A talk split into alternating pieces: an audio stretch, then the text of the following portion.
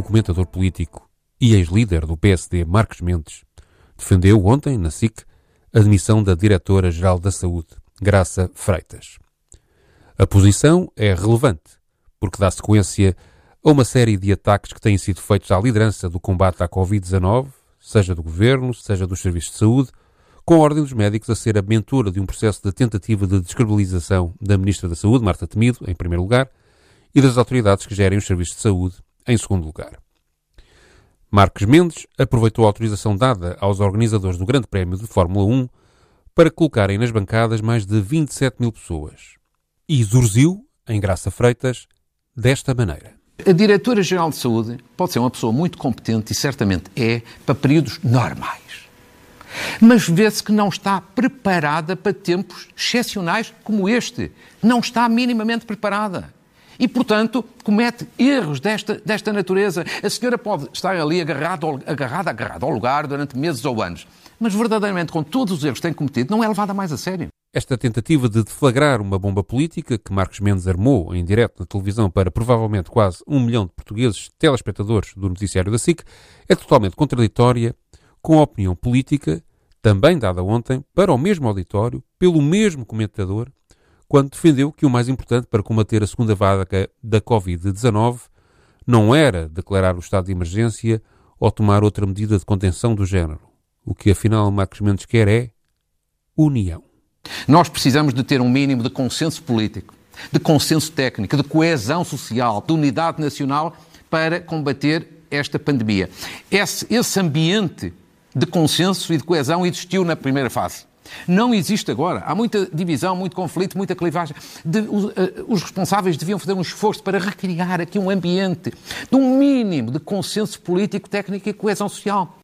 Portanto, o que Marcos Mendes defende é, por um lado, decapitar a Direção-Geral da Saúde, mas, ao mesmo tempo, exigir unidade aos políticos, do governo e da oposição, às autoridades, às ordens profissionais, aos sindicatos, aos técnicos de saúde, aos investigadores, aos cientistas, aos especialistas e à população em geral. Demitir a Diretora-Geral da Saúde, na altura mais perigosa da pandemia, seria certamente perigoso, pois, por muitos defeitos que Graça Freitas tenha, e tem, como é evidente, a verdade é que neste momento será muito difícil arranjar alguém para esse lugar que tenha aprendido tanto como ela sobre a gestão da saúde pública portuguesa face à Covid-19.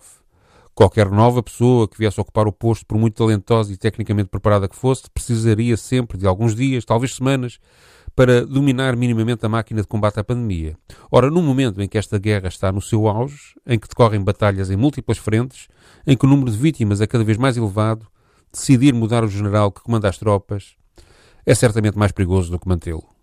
É irresponsável, imprudente e provavelmente inconsequente para a melhoria da situação pandémica. É quase certo até que iria agravar momentaneamente a capacidade de resposta dos serviços, iria custar vidas. Marcos Mendes, que não é tonto, deve saber isso.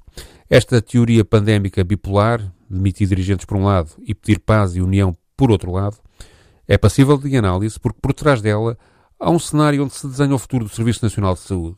De um lado está a Ordem dos Médicos, a aproveitar a confusão provocada pela pandemia para puxar pelo aumento de influência e de negócio dos hospitais privados. Do outro lado está um governo que não reforça o suficiente, em meios humanos e financeiros, o Serviço Nacional de Saúde levando a que cada erro, cada falha ou cada incapacidade dos hospitais públicos, ou até da Direção-Geral da Saúde, funcione como mais um prego no caixão que está a ser construído para enterrar na opinião pública uma das mais belas construções da democracia portuguesa, baseada no princípio que tanto um pobre como um rico têm direito ao mesmo cuidado de saúde. Há apenas seis meses, apelava-se aos portugueses para irem às janelas aplaudir os médicos e enfermeiros do Serviço Nacional de Saúde. Agora, em última análise, procura-se uma união que o liquide.